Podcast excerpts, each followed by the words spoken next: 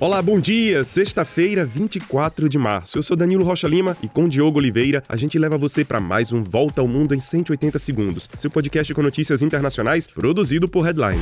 Começamos o dia com notícias de olho na visita do presidente Lula à China a partir deste fim de semana. Ele sai do Brasil nesta sexta rumo a Pequim. Depois da sua primeira visita aos Estados Unidos, Lula agora viaja para as terras do principal parceiro comercial do Brasil. Lula deve se encontrar com o líder chinês Xi Jinping e abordar a criação de um grupo de países voltados para buscar a paz entre a Rússia e a Ucrânia. No aspecto financeiro e comercial, até 30 acordos bilaterais entre o Brasil e a China podem ser assinados durante essa viagem. Além disso, está em jogo também a ativação de um fundo de financiamento chinês de mais de 100 bilhões de reais. Na volta da viagem à China, Lula vai passar também pelos Emirados Árabes Unidos.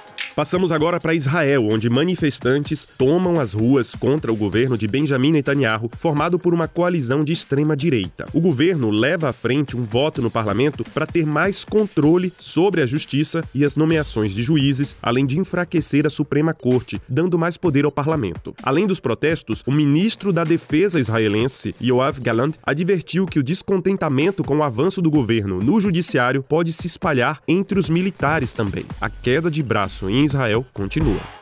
Olha, e outras manifestações também tomaram conta das ruas da França. Mais de um milhão de pessoas protestaram contra a aprovação da reforma da Previdência e bateram o recorde do número de participantes das manifestações anteriores. Os protestos acontecem depois do presidente Emmanuel Macron dizer na televisão de que não vai ceder à pressão das ruas. Em cidades como Paris e Bordeaux, cenas de violência entre manifestantes e policiais foram registradas e mais de 450 pessoas foram detidas somente na última noite.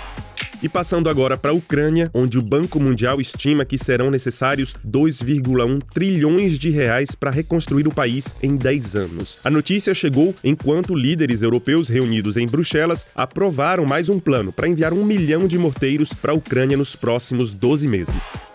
Já na Ásia, a Coreia do Norte fez mais um anúncio surpreendente. Em represália aos exercícios militares conjuntos que acontecem neste momento entre a Coreia do Sul e os Estados Unidos, os norte-coreanos testaram um drone nuclear submarino capaz de criar um, entre aspas, tsunami radioativo contra o seu alvo. A informação ainda é verificada pelos ocidentais.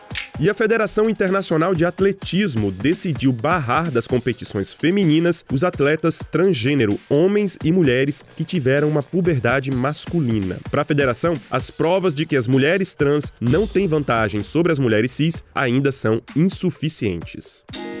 Fala pessoal, Bianca Sakai da Headline invadindo aqui para te contar que nós temos uma newsletter, o Mirante Headline. É uma curadoria finíssima do que saiu de melhor no jornalismo independente na semana. Para assinar, é só acessar headline.com.br/mirante. E é isso, nós ficamos por aqui. Compartilhe o nosso podcast nos seus grupos de mensagem e confira o nosso conteúdo em headline.com.br. O nosso agradecimento dessa vez vai para o pessoal de São Paulo, do Rio, da Espanha, da Inglaterra e dos Estados Unidos que nos escutam todos os dias. Para vocês, um grande abraço, um excelente fim de semana e até mais.